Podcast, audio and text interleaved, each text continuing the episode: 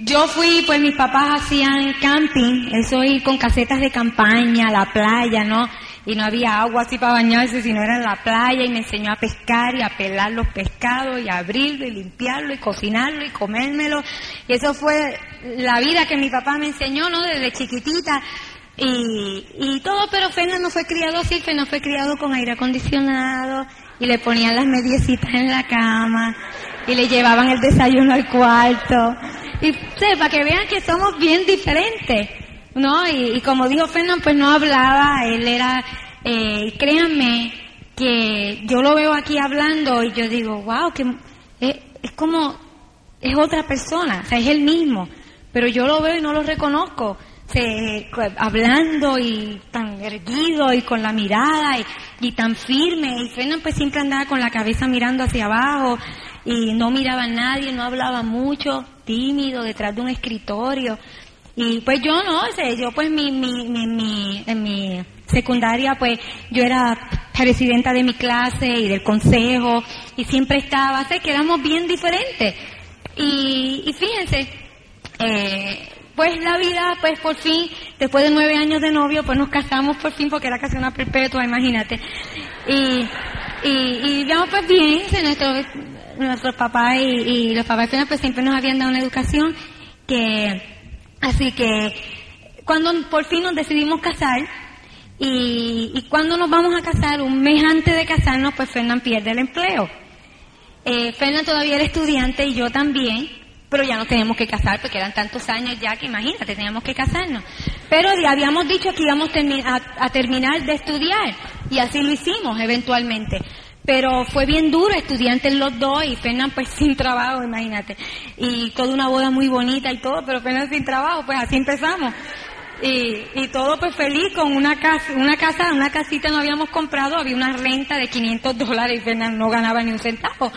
Así que imagínense cómo empezamos, ¿no? A los seis meses de casada, pues quedo embarazada y tengo a, mi, a, Shari. Y, pues ya ustedes saben que la vida se va complicando y deuda y, y estudiante y después chocamos el carro y tuvimos que pagar de nosotros y como dos más.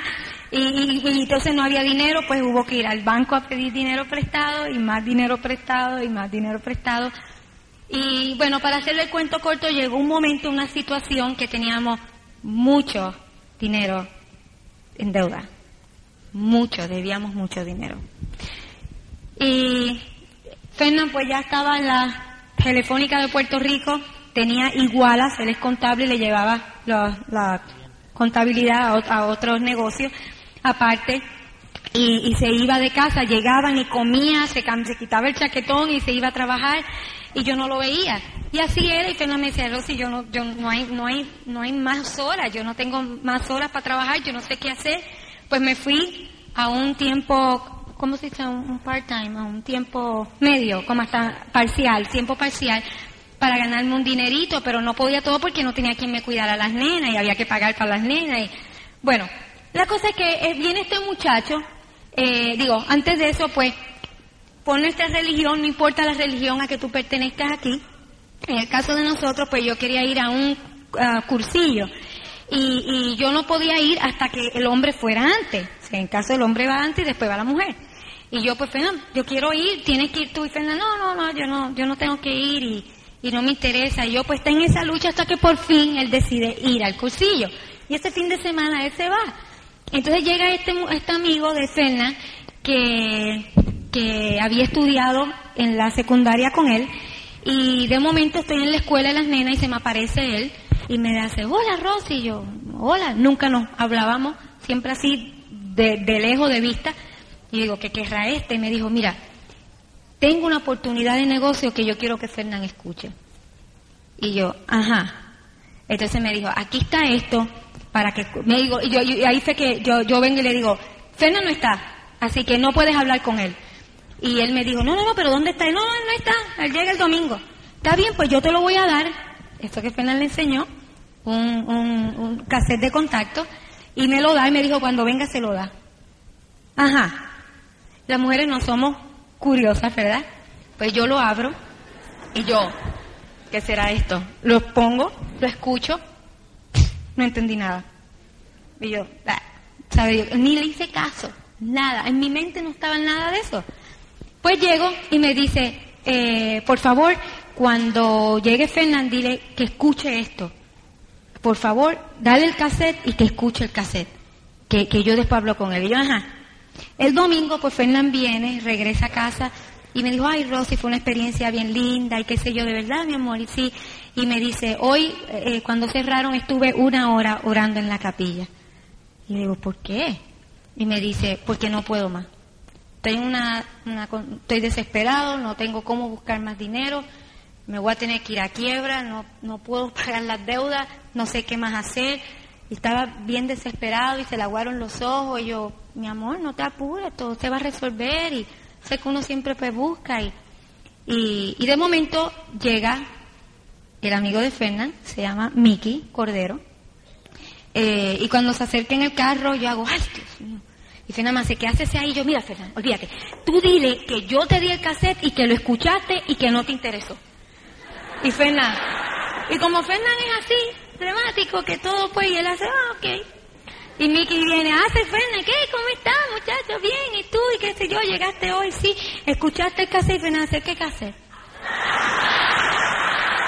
Y le dice, el cassette que le di a Rosy que te dio. Y Fernán me dice, ya no me dio nada, yo por acá, pero pellizcaba. Digo, lo voy a matar. Y nada, y se queda él hablando y qué sé yo, cuando se va Mickey, y Fernán entra y me dice, mañana voy a una reunión con Mickey. Y yo, mañana una reunión con Mickey. ¿De qué? Me dijo, no sé, no sé, voy a una reunión con Mickey. Y lo invitó a una reunión abierta en la semana. Pues hablamos y qué sé, y que al otro día, pues yo veo que Fernán se pone un chaquetón y yo digo, ¿a dónde tú vas a esta hora? Porque llegó y no iba a las igualas. Y, ¿Qué tú vas a hacer? Y Fernán me dice, voy a la reunión con Mickey. Y yo, un chaquetón, me dijo, sí, me dijo que me vistiera bien, que, que la gente va bien vestida esto y, y voy para allá. Ok. Y se va a la reunión con Mickey. Eso fue un lunes, ¿ok? Cuando Fernán llega, yo vengo y digo, o sea, Fernán llega cambiado. Llega así, con los ojos así abiertos y con un entusiasmo y hablando. Y yo, ¿qué le pasa a este? Y me dice, Rosy, apareció lo que yo estaba buscando. Y yo lo miro así.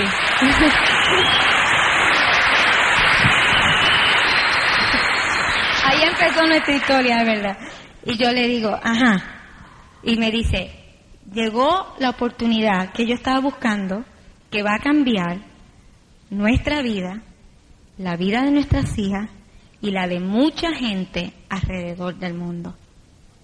Yo dije, se tostó. Así mismo, yo seria, yo digo, se volvió loco. El cursillo este le hizo algo, y yo bien seria, yo digo, Fernán, ¿qué tú estás hablando, por favor? Y, y me dice, Rosy es un negocio, y yo le digo, Fernán, tú en tu vida has hecho nada bueno.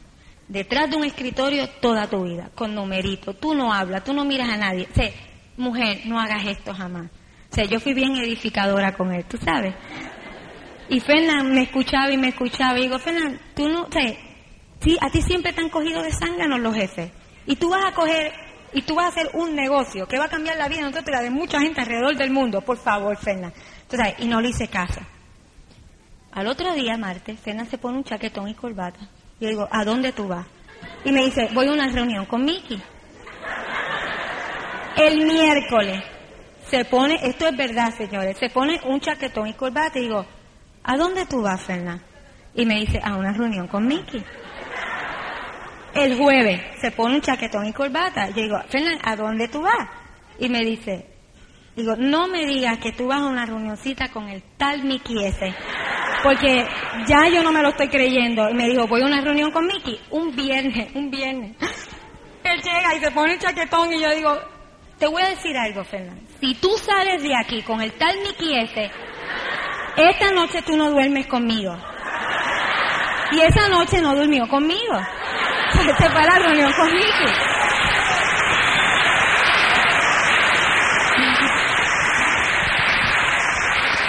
Aclaración, tampoco dormí con Mickey. Por si acaso.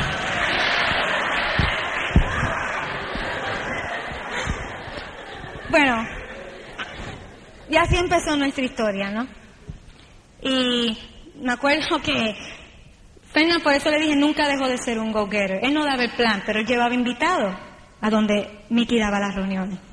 Y así empezó a, cre- a crecer el negocio. Fernan, los productos de uno se los daba al otro, porque en el caso de nosotros, en esa época, nosotros teníamos que repartir los productos a la gente. O sea, la gente los iba a buscar a casa, o no era un almacén. Y era todo, o todo es tan sencillo ahora. Pero en ese momento, y Fernan, pues los productos de uno se los daba al otro y era un desastre. Y, pero él siguió y, siendo, y ahí fue que yo, ah, el contrato del estuche de negocio, Fernan me lo puso encima de la mesa del comedor y él no me obligó a firmarlo. Él lo firmó y lo dejó ahí. Por eso es que él dice que él lo firmó en abril y nos hicimos y yo y nos hicimos socios en mayo, porque yo lo firmé al mes, pero él lo puso ahí en la mesa, él no me preguntaba nada. Entonces Fernán tenía cassettes que, que Mickey le, le- daba al principio, en lo que Fernán entonces empezaba y yo lo estaba, estaban en el auto y yo empecé a escuchar los cassettes, pero escondida, porque la nena fue la que dijo, papi, mami, estoy yendo a cassette.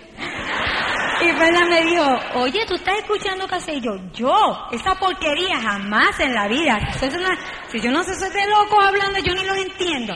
Así yo era. Y empezamos poco a poco. Entonces me acuerdo que fui a mi primer Open, a, la reunión abierta, y me acuerdo que yo estaba en pantalones. O sea, a mí no me hacía quien ponerme una falda, ¿entiendes? Y menos media, y menos tacos. ¿Qué se dicen tacos? Tacones. Y me acuerdo que cuando fui, yo vi a aquellas mujeres en, falda y yo, ay, como que yo estoy fuera de, sí, como que estoy mal. Pero después me fui, y les digo esto porque es verdad, no por decírselos a ustedes. Me fui dando cuenta que había por qué y oí los cassettes. Y todo tiene una razón. Sé para que tú te veas una mujer de negocio, profesional. Tú estás representando un negocio de mucho dinero, de mucha profesionalidad. Si tú tienes que verte como tal. Y créeme, yo a mí me pican las medias. A mí me molestan las medias, yo las detesto. Pero es parte de la vestimenta profesional, ¿entiendes? Y a mí me cuesta, yo practico el deporte de equitación de salto junto con mi hija. Tengo mi caballo y lo voy a montar todos los días. Y créeme que es difícil, después que tú estás en botas y, y briches, eh, pe- quitarte las botas y los briches y ponerte medias y tacones para dar un plan. Pero ¿qué es lo que tú quieres? Tienes que vestir profesional. Y todo tiene una razón. Y ahí empecé a cambiar, me acuerdo que, que mis papás me decían que, que estaba loco.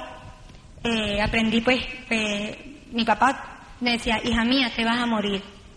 Hija mía, se van a morir. Y ahora nos dicen, hija mía, ¿cuándo rompes diamantes rápido? ¿Tú sabes? Todo cambia, todo va cambiando. Eh, aprendí también a, a, pues, a vestir bien para lo- las reuniones en las casas. No solamente es a ir a una reunión abierta bien vestida, en la reunión en las casas debe ir bien vestida también, porque tú estás llevando un negocio profesional ahí. Te tienen que ver bien vestida, es lo que dijo Ferna. Si ustedes aquí me vieran con unos pantalones muy bonitos, el, pero el próximo seminario todas vienen en pantalones. Eso es una realidad. Y ustedes si vienen en pantalones, la dice, "Ay, pero yo me voy a poner unos jeans, aquí se dice jeans, unos jeans Pepe, así que valen 100 dólares. Y la otra dice, ah, pero si ya vienen jeans, yo vengo unos bermudas de hilo. Y después la otra viene en short y se degenera el negocio. Por eso es que esto hay que hacerlo todo duplicable y no inventar nada. Ya tú estás de que te inventado y ha dado resultado, hacerlo como es, pues vamos a hacer. Y eso fue lo que yo empecé a aprender. Yo no quería cambiar mis cosméticos. Mis cosméticos. Yo le dije a mi auspiciador, como Fena le dijo, era colérico. Y yo colérica. Y cuando él me dijo, tú tienes que botar los cosméticos. Y yo, ¿qué? O antes que nada, me salgo de esto. Pero yo así. Y no había quien me cambiara. Y me acuerdo mi offline perla, Di- Dinora, que habla con Patsy Lizardi y le dice, Patsy Rosy no quiere cambiar los cosméticos. Que yo hago con ella. Y Patsy le dijo, dale tiempo. Que si ella de verdad quiere esto, se va a comprometer y ella misma lo va a cambiar. Y efectivamente lo hice, mis perfumes. Que no ha llegado perfume, pero va a llegar. Ustedes tienen que tener una visión de lo que viene. Que si tienen ahora no sé cuántos productos, esto está empezando 17. No, ¿cuántos?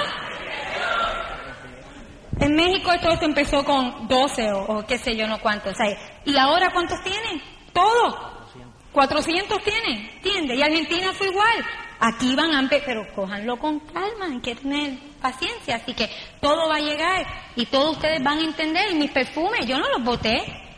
Los regalé un de estos de ancianita para que las perfumaran mucho, pero yo compré el de mi negocio. ¿Entiendes? Porque si no, estaría engañándome a mí y engañándolos a ustedes y a mis socios. Así que eso es parte de. Eh, cuando dejaba a mis nenas en la casa, lloraba. Iba en el camino y me bajaban las lágrimas porque es duro.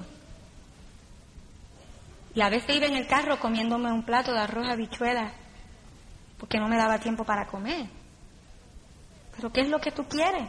No importa lo que tú tengas que hacer, no importa. ¿Cuán grande es tu sueño? Ustedes lo tienen todo aquí. En Santo Domingo la gente tiene que ir al almacén en Puerto Rico, montar los productos en un avión y llevárselos. En Aruba y Curazao también. Y cada vez hay más pines y hay más pines y hay más pines. Ustedes lo tienen todo, aprovechen lo que tienen. Sean agradecidos siempre con la vida, denle gracias a Dios por todo. Los cassettes, aprendí a lo que era a, escuchar los cassettes cuando los oí escondidas, pero me, di cuenta de la importancia, porque Ferna y yo no podemos estar en diferentes sitios a la vez, que hace que el negocio crezca y la magia de, de la duplicación funcione. Seminarios, reuniones abiertas, convenciones y el cassette de la semana. Yo me acuerdo que cuando Fernanda me decía al principio, Rosy, ¿dónde están mis cassettes? Y yo le dije, ay papá, yo no sé. Aquí la gente viene y se los lleva, yo los encargo y la gente se los lleva todo. Y a la otra semana, ¿dónde están mis cassettes? Yo, Fernanda, se los llevan. Aquí la gente tiene malas manías y se cogen los cassettes y se los llevan. Y tú sabes qué era, que yo no lo estaba encargando, le estaba mintiendo porque para mí era un gasto. Porque a mí me hacían falta seis dólares. Y yo decía, pero ¿cómo yo voy a gastar eso en un cassette? Pero cuando me di cuenta, no había quien me parara. Yo iba a, nuestro offline y yo le decía, dame una caja de 100 cassettes de este cassette. Y ahí fue que empezamos a crecer. Todo toma tiempo, pero mientras más rápido te des cuenta de las cosas, más rápido vas a crecer. Para que tú veas que todo, que todo cambia. Eh, tenía miedo de hablar en público, ahora no callo, no me callo, pero eh, pero me daba pánico hablar en público cuando yo empezaba a hablar, que Fernando me decía, que nos llamaban como Silver o cuatro mil puntos, yo le decía, si tú me das el micrófono, te mato. Y las piernas me temblaban y todo, pero poco a poco el mismo negocio te va preparando para que puedas hablar. Así que no te asuste eso. Y también con la ropa, me acuerdo que, que que no tenía ropa para ir a un seminario, yo no tenía ropa así bonita ni sud, y mi, y mi suegra, la mamá de Fernanda, me la prestaba, yo se la pedía prestada, y ella es un 610, y yo me lo tenía que poner con imperdibles por todos lados, y me quedaba así grande, pero no importa, la hora llegó el momento que sí me pude comprar mi ropa. Y uno de los sueños fue que Fernanda fue a México y se compró una maleta bien grande, y se gastó más de dos mil dólares en ropa para mí, y me lo trajo todo para mí.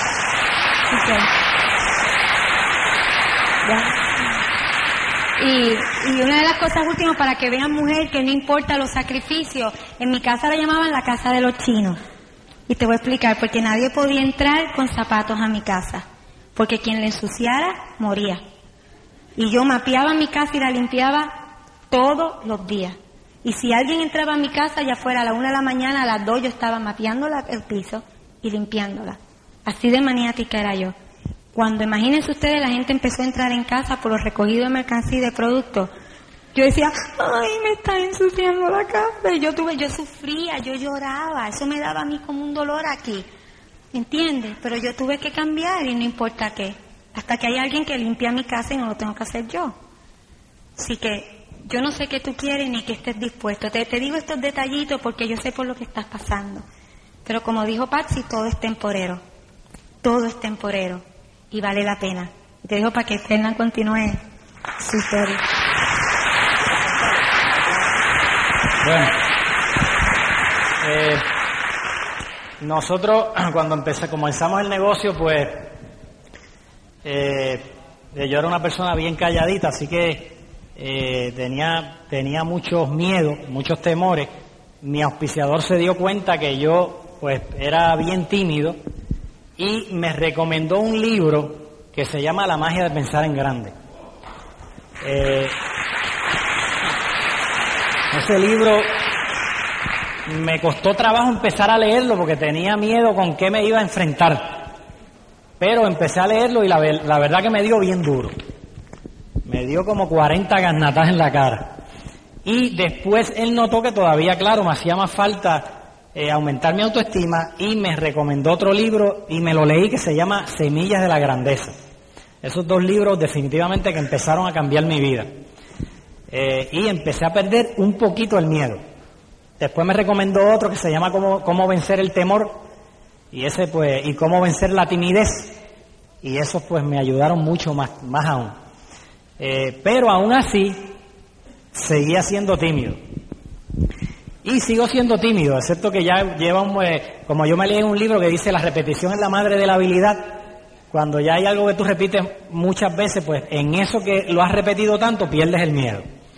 Eh, y llega, comenzamos, yo comencé a dar, eh, o sea, a ir con Mickey, Mickey me daba los planes, como vieron en la historia, que Rosy les contó, y era todas las noches, todas las noches, todas las noches, todas las noches, hasta que cuando llevaba, llevaba como mes y medio, en el negocio, pues Miki me dice, oye Fernán, eh, ¿por qué no te compras la pizarra para que vayas practicando? Yo voy a seguir dándote los planes. Es para que vayas practicando y... Pero no te preocupes que yo voy a estar ahí dándote el plan. Y yo vengo y compro la pizarra. Y los, marcadores. Y, y, viene Miki.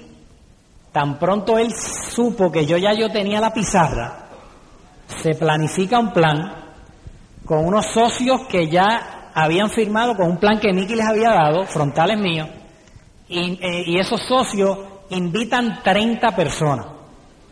Esa noche, llega esa noche, y Nicky me llama a las siete y media y me dice, Fernán, estoy bien emocionado. Y yo, ¿por qué, Miki? Porque es que ese plan que tú vas a dar esta noche va a ser increíble. Y yo, muy chistosito, muy graciosito. Miki, ¿a qué hora me vas a recoger? Y yo, Fernán, vas a dar el mejor plan del mundo. Tú puedes, se me ha presentado un problema, tengo que resolverlo, éxito, nos vemos. ¡Clic! Y me colgó. Yo iba a matar a Miki.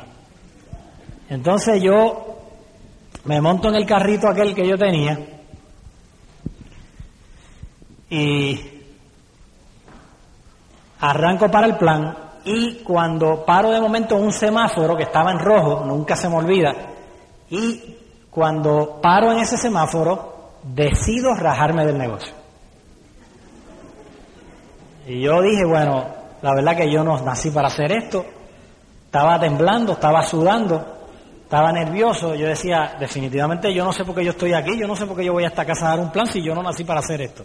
Yo me voy a salir de esto, si yo estoy está sufriendo aquí. Ah. Y entonces, de momento el semáforo cambia a verde y de lo único que me recuerdo es de mis dos nenas, de Char y Michelle, que yo les había dicho a ellas que yo esto lo iba a hacer. Y yo digo, Dios mío, yo no le puedo fallar a las nenas mías otra vez. Ya yo había fallado en mi vida en dos o tres varias cosas Así que en esto no podía fallarle. Y fíjate, eso hizo que yo siguiera para el plan.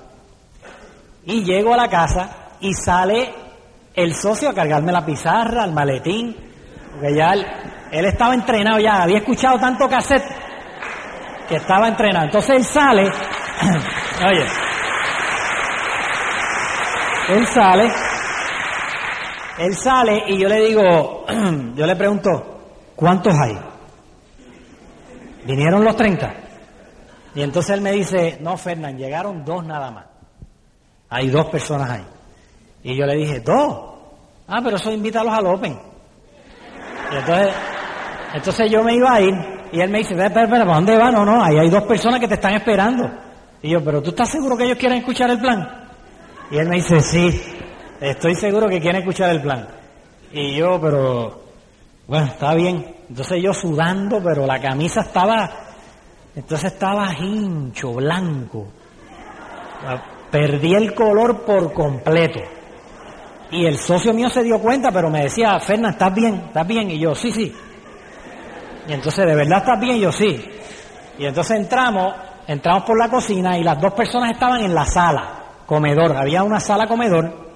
Ellos estaban sentados en la mesa del comedor y yo, la pizarra estaba en la sala. Y entonces viene el socio mío y me dice, eh, Fernán, te voy a presentar. Y viene el socio mío y sale que de, tímido no tenía nada. Lo único que no había dado el plan, no, o sea, estaba empezando. Pero él de tímido no tenía nada. Y él sale y dice, bueno, buenas noches. Aquí estamos bien emocionados porque tenemos una persona que es un orador internacional. Eh, oye, como él, oye, oye, como él había escuchado en el cassette eso, pues, oye, lo soltó igualito en el cassette. Dice, tenemos un orador internacional que es un experto. Cuando él dijo la palabra experto, yo dije, Dios mío, tierra, trágame. es un experto en distribución interactiva y está logrando un éxito increíble. Y esta persona tiene un vasto conocimiento sobre este negocio y tenemos el privilegio y el placer. No todo el mundo tiene ese privilegio de tener una persona como el señor Fernando Fábregas. Y habían dos personas. Entonces yo salgo, yo salgo, oye, no te voy a exagerar nada.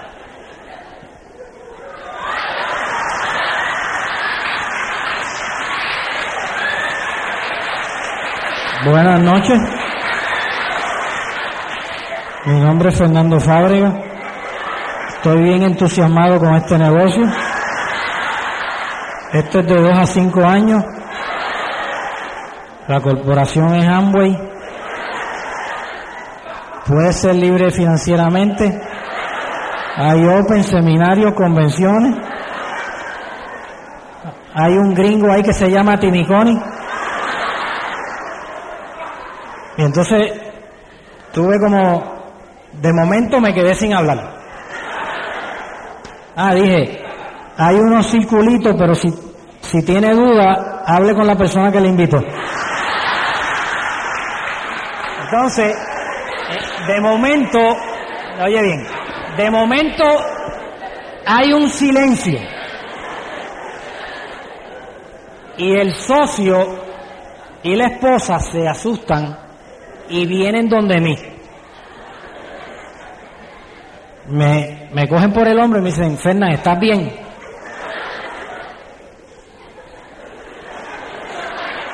Entonces me lleva al sofá y me sienta. A todo esto los dos prospectos que estaban allí estaban así, así estaban, no les voy a exagerar.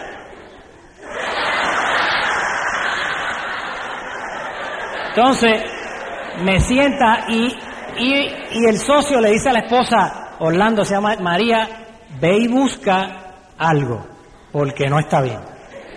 Entonces ella trae un pañuelo con alcoholado. Alcohol, pero un alcoholado, no sé cómo le llaman aquí. Eso, eso mismo. Y viene y me lo ponen aquí. Entonces yo vuelo así un ratito y como que empiezo a coger algo de color algo. Las dos personas de allí se desaparecieron. O sea, esas, es, miren, esas dos personas jamás, jamás van a entrar a este negocio. Nunca. Los puede llevar hasta una convención que no entran. No, no. O sea, se fueron bien asustados. O sea, imagínate, vieron entonces, cuando se va, no, antes de irse las dos personas, escucha, escucha bien esto, antes de que las dos personas se fueran, el socio mío me dice, cuando yo estoy así en que, empiezo a recuperar, eh, el socio mío viene y me da un abrazo y me dice, Fernán, tremendo plan. Por poco se desmaya y el otro, pues estos están todos locos aquí. Entonces se fueron.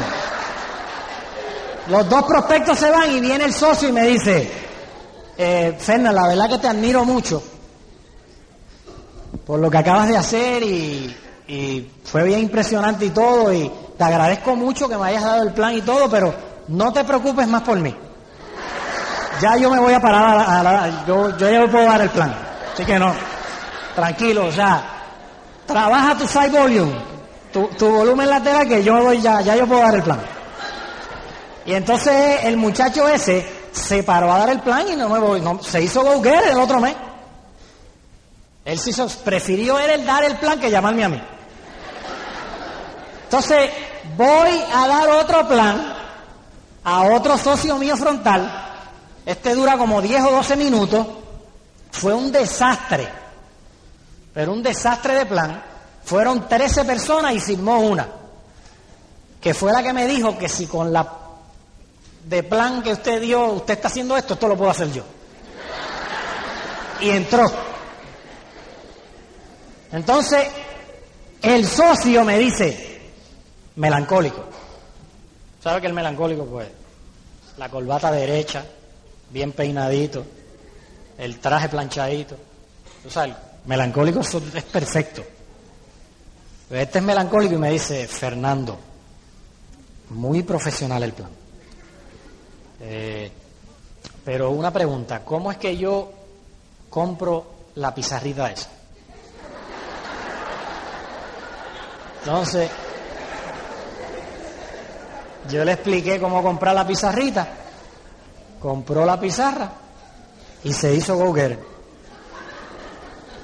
No me volvió a llamar.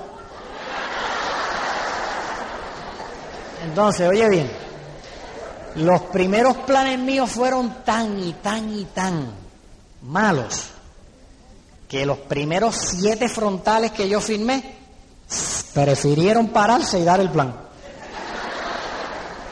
Entonces a veces tú estás ahí esperando dar el plan perfecto. Y se pararon a dar el plan. Imagínate, siete go-getters, más yo con mis plancitos también me hice go-getter. 15, 20 planes con 8. Ya yo el tercer mes tenía 10 go-getters. 10 go-getters por 20 planes son 200 planes al mes. Si tú quieres romper directo, yo te recomiendo que tengas de 12 a 15 go-getters en tu organización, pero verdaderos go-getters. Que den 15 a 20 planes, escuchen un cassette diario y lean por lo menos 10 a 15 minutos de un libro positivo y que vayan a todas las actividades y vas a romper al 21%. Pero eso toma tiempo. Pero para que ustedes vean, el plan mío lo que hizo fue que paraba a la gente a dar el plan. Me acuerdo que una vez voy a una fiesta y habían 18 amigos míos de la infancia que se criaron conmigo y yo les empiezo a hablar del negocio y los 18 se burlaron de mí. Entonces me cogieron de punto en esa fiesta. Empezaron, Fernán, no te vayas a mojar que te conviertes en espuma. Y empezaron a burlarse y burla tras burla y burla tras burla y burla tras burla hasta que me puse, me emocioné mucho negativamente, claro está, me dieron deseos de llorar. Esto fue en casa de mi hermano, una fiesta que él hizo de todas las amistades de, que nos criamos juntos. Éramos 18, éramos como hermanos. Menos mal que eran hermanos. Lo que hicieron fue burlarse de mí. Entonces me dieron deseos de llorar y yo salí de la casa y me fui a caminar y arranqué a llorar.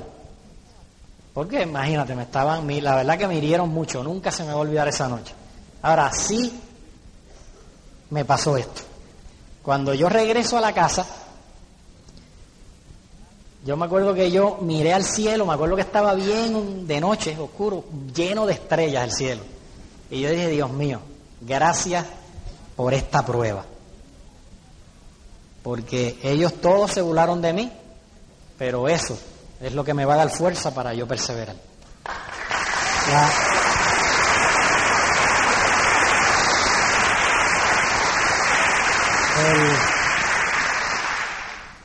La idea es que yo empiezo, me convierto en go-getter y una de las cosas que más me ayudó, y quiero que atiendan bien esto, porque definitivamente es una de las partes más importantes del negocio, son dos. Una es que cada vez que yo y eso yo lo entendí desde que arranqué en este negocio, cada vez que yo firmé, firmaba a una persona en este negocio, le decía la verdad, el sistema es lo más que le va a ayudar. Tú no sacas nada con firmar una persona que firme un contrato. No vas a sacar nada con eso. El sistema es fundamental, es lo que lo va a adiestrar, a capacitar, a motivar, a educar, es lo que lo va a mantener ahí en carrera. Escuchar un cassette diario, leer un libro positivo, eso es lo que mantiene a la gente al negocio. No es coger un kit y llenar un contrato. Ya muchos de ustedes han pasado por esa experiencia. Ahora, una de las cosas que más me ayudó fue el cassette de la semana. Y te voy a explicar por qué. Porque a mí no me gusta decir las cosas por decirlas. El cassette, oye bien esto, ¿a quién le gustaría aquí tener una consejería media hora con Carlos y Odalis Echavarría? ¿Bien? ¿Verdad que sí? Tenerlo ahí. ¿Tú te imaginas tenerlo ahí, hacerle las preguntas, él asesorarte, decirte, si lo mismo que te va a decir en persona te lo está diciendo en el cassette? Lo mismo. Hay personas que dicen, ah, es que el cassette me cuesta tanto. ¿Cuánto vale tu futuro? El cassette te va a educar, te va a decir exactamente los pasos que tienes que hacer. Con Pedro y Patsy Lizardi. Oye, ¿tú te imaginas que Tim y Connie Foley te toquen en el cristal de tu carro, de tu auto, y tú lo mires y hagas, ¡ah! Y él te diga, abre la puerta. Tú abres la puerta, él se sienta al lado tuyo y tú te lo llevas a un plan que queda a dos horas de aquí y él está dos horas dándote una consejería. Tim Foley. Sería bueno. Pues es lo mismo si pones el cassette. No hay diferencia, aquí no hay truco en este negocio, él te va a decir exactamente lo mismo. Así que imagínate tú escuchando cassette todos los días, todos los días, todos los días, reprogramando tu mente de la rutina al éxito. Por eso es que hay que escuchar, hay que escuchar cassette todos los días, todos los días. Yo ahora escucho más cassette que nunca. Todos los días. Yo leo, ahora estoy leyendo como cuatro libros a la misma vez. Porque yo sé que eso es lo que me va a ayudar. Y se los estamos diciendo aquí porque es la experiencia, es lo que nos han enseñado, es lo que, es lo que funciona. No se lo estamos diciendo por decírselo. Ahora, miren otra cosa importante del cassette de la semana. Cuando tú escuchas varios cassettes de varias personas que fueron profesionales en X cosa, ingeniero, lo que sea, ya tú vas a saber qué cassette darle a tal a X persona. Porque ya tú lo escuchaste primero. O si es un cassette de historia, o un cassette técnico, o lo que sea. Pero cuando tú te entrenas con los cassettes, sabes dar un mejor seguimiento con los cassettes. Porque ya tú los escuchaste. Otra cosa importante del cassette. Si tú no estás conectado al cassette de la semana, tu gente no, no va a estar conectado al cassette de la semana. Así que cuando tú tengas una organización de 100 personas que no están escuchando cassette, miren el problema que les va a pasar. Bueno, es que no van a tener problema porque no van a tener, no van a llegar a tener 100 personas. No van a llegar ni a tener ni 30. Y 30 como mucho, les dura tres meses. Miren cuál es el problema. Tú le das un cassette a esta persona aquí y esa persona le da el cassette a aquella y esa a aquella y cuando el cassette llega acá, el de acá escucha lo mismo que el de aquí. La información es pura. Por lo tanto, la educación es pura. Ahora, esta persona no escucha cassette.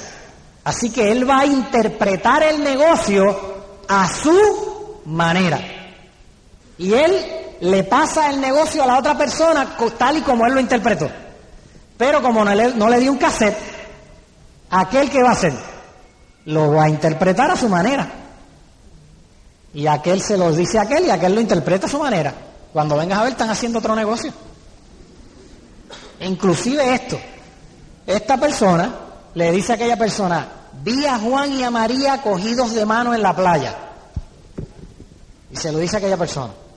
Y aquella persona le dice a aquel, vi a Juan y a María dándose un besito en la playa. Sí, porque el ser humano siempre añade algo emocionante para, para, para ponerlo más interesante. Entonces, cuando llega acá ya tienen tres hijos. Eso en mi país le llaman chisme. ¿Cómo le llaman aquí? Exacto. Entonces, si nadie está escuchando cassette, en vez de tener constructores educados y capacitados, ¿qué vas a tener? Un montón de chismosos. Y es increíble cómo a veces tú te encuentras una persona que te dice, yo no necesito cassette, yo me automotivo yo mismo y motivo al grupo. Increíble como tú te encuentras con personas así. Es igual que cuando tú te encuentras personas, no, no, no, espérate, cassette. Yo tengo labia. Yo no necesito cassette. Si yo tengo labia. Perfecto. Tú sabes lo que yo le digo a esa persona con mucho cariño. Oye, ¿cuántos tú conoces que tienen la misma labia que tú? Probablemente ninguno. Así que te vas a quedar solo en el negocio. Porque la labia puede convencer, pero no puedes tú convencer a la persona, pero si ella no se convence, eventualmente se sale del negocio. Aquí la labia no funciona. ¿Qué fue lo que me ayudó más a mí a crecer? El cassette de contacto, porque yo no hablaba. Señores, esto se lo dieron a un perro una vez.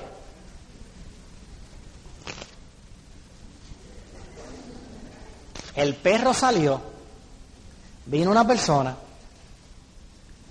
vio al perro, vio esto. Oye, ¿qué será esto?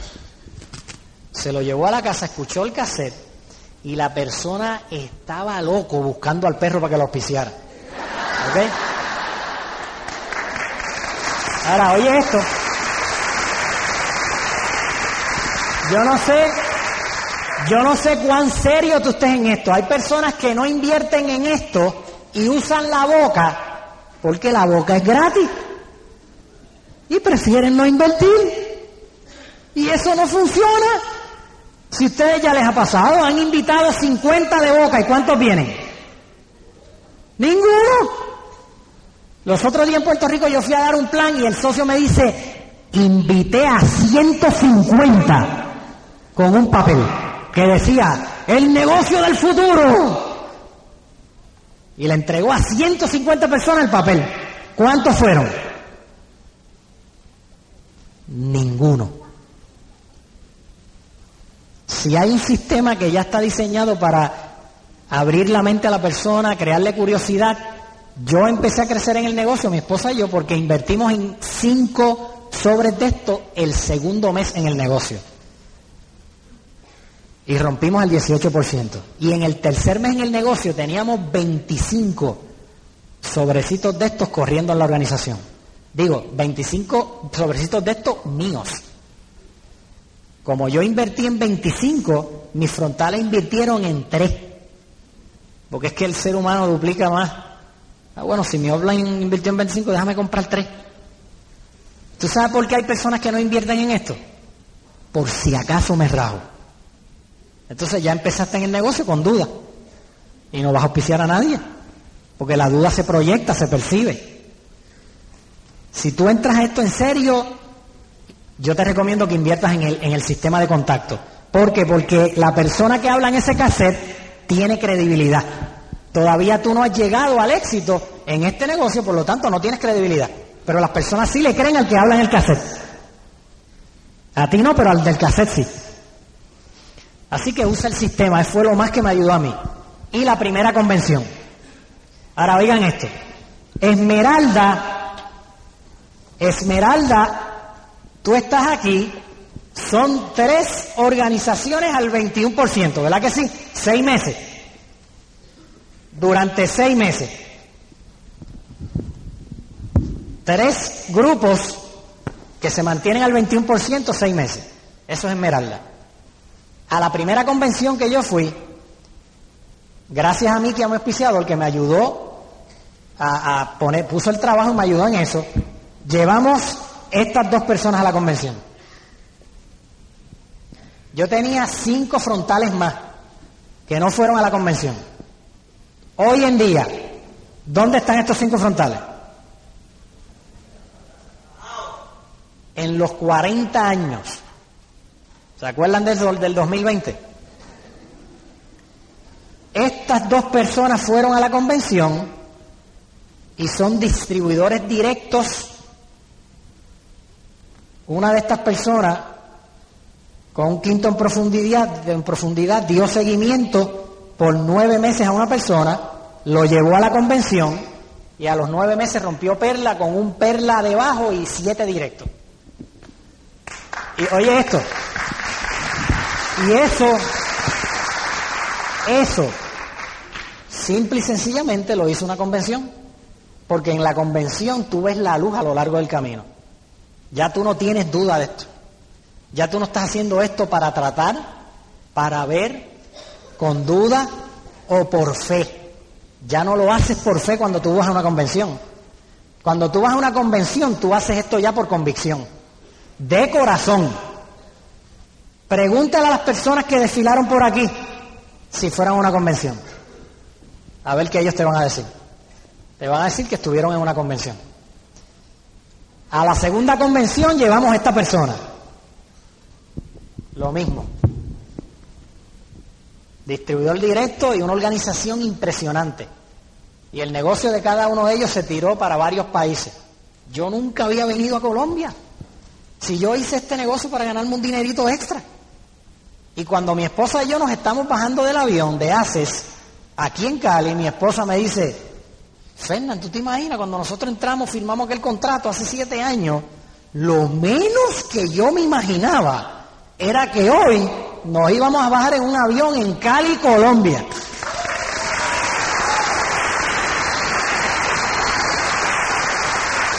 Así que los voy a dejar con Rosy, pero les voy a contar algo que fue bien emocionante para mí. Yo me jubilaba en julio, julio primero del 2020. Yo creía que era que aquí me estaban diciendo la vista, 2020. Julio primero del 2020. Gracias a este negocio, en agosto 12 del 93,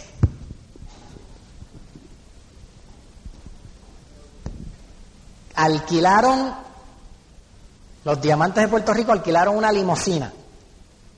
Lincoln Continental del año, blanca, nuevecita. Montaron a mi esposa y a mis dos hijas en esa limusina. De eso yo tengo un video y lo he visto como 100 veces. Y la limusina fue a recogerme un jueves, agosto 12 del 93, a la Telefónica de Puerto Rico. Fue la limusina. Oye Fue la limusina, se estacionó, habían sobre mil socios afuera, con cartelones y pancartas y cruzacalle y entraron a la oficina, en paz descanse Iván Morales, Pedro Lizaldi, Esmeraldas, Tony Willa Morales, todos los esmeraldas y diamantes, perlas, rubí directo de Puerto Rico. Un jueves a las 10 de la mañana. Entraron y me sacaron de la oficina y me dijeron, Fernán, por fin eres libre. Bajamos por la escalera, era un segundo piso, y cuando de momento me encuentro con papi y mami, mi papá y mi mamá, los dos llorando. Ahora, tú sabes que cada vez que una persona me decía que esto no funcionaba, yo pensaba en, mi esposa, en mis dos hijas y en mami. Cada vez que me decían que esto no funcionaba, yo pensaba en mami. Mami tenía cáncer, todavía lo tiene. Ahora estas últimas dos semanas, quien estuvo con ella cuidándola de noche, de día, de mañana, llevando, haciendo el almuerzo, llevando el almuerzo, fui yo porque yo soy libre ya. Ya yo puedo hacer lo que yo quiera. Cuando yo estaba en la telefónica pedí permiso una semana para estar con mi mamá porque le estaban dando quimioterapia y no me dieron permiso. Esa es la gran diferencia cuando uno es libre y controla uno su vida y su agenda y su tiempo. Y papá y mami estaban ahí llorando. Mi papá que para llorar se necesita. Bien orgulloso de estos viejos, bien orgullosos, llorando como un nene chiquito, como un bebé. ¿Saben qué? La única persona, cuando yo empecé en este negocio, de todos mis amigos, de todos mis familiares, de todo el mundo, que me dijo que yo iba a lograr éxito en este negocio, fue mi papá. Fue el único que me lo dijo, el único que creyó en mí. Y yo le dije ese día, papi, estaba llorando y yo le dije, papi, ¿te acuerdas que tú me dijiste aquello? Que tú fuiste la única persona, con eso fue suficiente para yo hacer esto.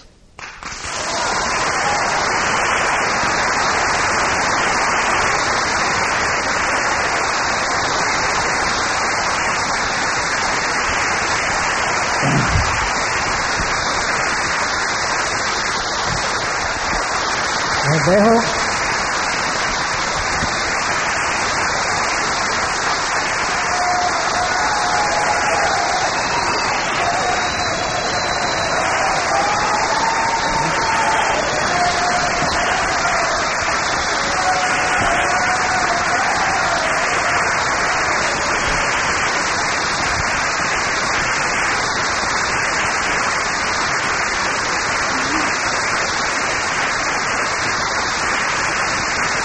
Gracias.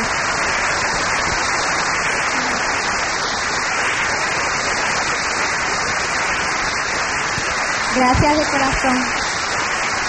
Hay, muchas hay muchas emociones. Esta es la parte más difícil a uno. Hay muchas emociones que se envuelven en siete años y pero vale la pena. Y ya pues, estamos terminando. Eh, sí. Eh, de verdad que, pues nada, muchos sueños. Ese día fue para nosotros algo que yo no creía. Lo, lo alimentamos por cuatro años. Le compré una li- li- limón de juguete, de blanca así, y se la di en el trabajo y Fernán la veía todos los días. Y fui con las nenas a verla y dijo, mi amor, en una limusina esa vamos a buscar las nenas. Y fue un sueño que alimentamos por cuatro años. Por eso yo le dije, alimenten su sueño. Y cuando llegó de verdad, algo que no se puede describir. Sinceramente es algo muy lindo y el desborde de las amistades que habían allí. Y eh, el hecho de que mi mamá no trabaja, de mujeres, los viajes que hemos tenido, viajes que jamás pensamos darnos, eh, muchas partes de Estados Unidos, ir a Argentina, al sur de Argentina, Ariloche, dice que la Suiza de las Américas, es bello. Fue un día de mi cumpleaños, toda mi juventud yo quería ir a Argentina, siempre quería ir a Argentina y Argentina, pero son sueños que uno los deja atrás, pues por el dinero, ¿no? Y cuando vamos, fue un día de mi cumpleaños y llegamos a este sitio, estaban todas las montañas con los topes en nieve y me tenían 24 rosas rojas con una botella de champaña. Y de verdad que yo no lo podía creer y yo decía, wow, ¿qué yo hago aquí? Eh, mi papá, eh, el hermano, o sea, mi papá se crió en Brasil y el hermano de mi papá quería volver a su tierra y después de, ya de adulto, eh, pues hizo todo y, saldó sus cuentitas y se retiró y planificó todo y compró su pasaje con mucho sacrificio y una semana antes de lograr su sueño de volver a su tierra le dio una torsión en el intestino, lo pusieron de emergencia al hospital, cometieron mal práctica en el hospital y no salió y murió. Y para mi papá fue algo como que él quería ir a su tierra. Yo le digo, yo no me puedo morir sin darle ese sueño a mi papá. Y mi papá fue a Brasil, no solo solo, sino con mi mamá. Y, y pasaron como, ¿cuánto estuvieron allá? Más de dos meses. Tres meses en Brasil. Y mi papá dijo, ya yo puedo morir feliz porque vi mi tierra otra vez. Y son cositas que, que uno tiene escondido y que quisiera dar, ¿no? Eh, ir a Chile, México, Aruba, las playas de Aruba y Curazao y Bonaire son hermosas. Son unas playas que no importa la profundidad, tú haces así con el pie, te ves los deditos de los pies y los pececitos de colores. Y estar un martes allí que estábamos en una cabaña que era como de aquí a aquí la playa, dabas cuatro pasos y estabas en la playa ya. Y es algo que tú no puedes creerlo, es un estilo de vida bien especial y vale la pena ir allí, a Brasil, Costa Rica, todo domingo, venir a Colombia, tanto que uno oye hablar tan lindo de cada ciudad y, y estar aquí es un sueño. Siempre yo había querido un caballo y Fernando cuando rompimos Esmeralda pues me dio una postal y me dio un cheque y me dijo para que tú compres tu caballo. Y ese era mi sueño desde chiquitita. Y competir y, he competido y junto con mi hija, que también lo practicamos juntos y es lindo, ¿no? Y, Michelle ha ido a competir afuera y Shari con su ballet ha ido a Nueva York, varios, eh, ir a, a coger seminarios y todo allá. Ir a Las Vegas, que hay que ir, es un sitio hermoso para ir, es un hotel que el mantenimiento mensual es 15 millones de dólares. Eh, se puede imaginar, tiene una montaña gigante al frente, que es una cascada, pero gigante, como del alto de esto. Y a las 12 en punto se convierte en volcán. Se va el agua y, se convierte en volcán completo. Es un espectáculo. De verdad que vale la pena viajar el mundo. Vamos ahora en un crucero en noviembre o a Disney. Y ya, y ya le- le dijimos a las nenas que podían llevar a los novios. Tienen los dos novios, así que no andamos con dos, andamos con cuatro. Así que él es un alcahueta, así que. Y ya los novios están haciendo sus maletas. Por eso me retiré para velarlo. Pero son opciones que tú puedes hacer y tenemos amigos alrededor del mundo, que eso es lo más bello que hay. Y el mundo hay que viajarlo. Como me decía Vera, que me dice, yo no me quiero quedar en mi casa, yo quiero salir a ver el mundo. Y el mundo Dios lo hizo para disfrutarlo. Hay cosas bellas que ver allá afuera y hay gente hermosa. Y cuando tú viajas, tú sabes que tú eres así de chiquitito en el mundo. Somos todos iguales. Lo único, nosotros comemos arroz de bichuela y ustedes comen así, bandeja paisa, como Fernando le encanta. Y en Argentina comen las parrilladas y, ¿entiendes? Y en México los tacos, pero somos iguales. Somos idénticos, los mismos sueños, las mismas vicisitudes, todo es igual. Y te dejo con esto, que es algo que me ha ayudado, me ayudó mucho a mí cuando lo leí. Y es la historia de tres soldados que vinieron de la guerra y estaban recuperando en el hospital. Uno de ellos perdió las piernas, el otro quedó ciego y el otro se lastimó en un hombro, le dieron en un hombro. Y estaban recuperando así, el que está sin piernas eh, eh, está al lado de acá, el que está ciego acá y el del hombro acá, y el que está ciego le dice al que está lastimado del hombro, tú me haces un favor, por favor. Tú te puedes asomar en la ventana y decirme qué ves, porque me hace falta ver afuera. Y el que está lastimado del hombro se levanta, se asoma y le dice, hay un día hermoso allá afuera. Hay un día lleno de luz, de sol, hay flores. Al otro día volvió y le pidió lo mismo y se levanta y le dice, ay, hay una mamá con su bebé y le está dando de comer. Y al otro día me dice, ay, está lloviendo, pero están unos enamorados y se están dando un beso. Pero llegó el momento que el que está sin el que está lastimado recuperó y se fue. Y el ciego le pide al que está sin pierna, le dice, tú podrías hacerme el favor y levantarte y ver por la ventana y decirme qué ves. Y él, ¿cómo no? Coge las moletas y cuando se va a asomar le dice, perdóname, pero aquí no hay ventana, lo que hay es un muro de pared. Yo te digo a ti por qué ventanas tú quieres ver. Hay un mundo hermoso y un futuro que te espera. Aprovechalo. Y la magia está dentro de ti. Te queremos mucho y nos lo llevamos aquí dentro.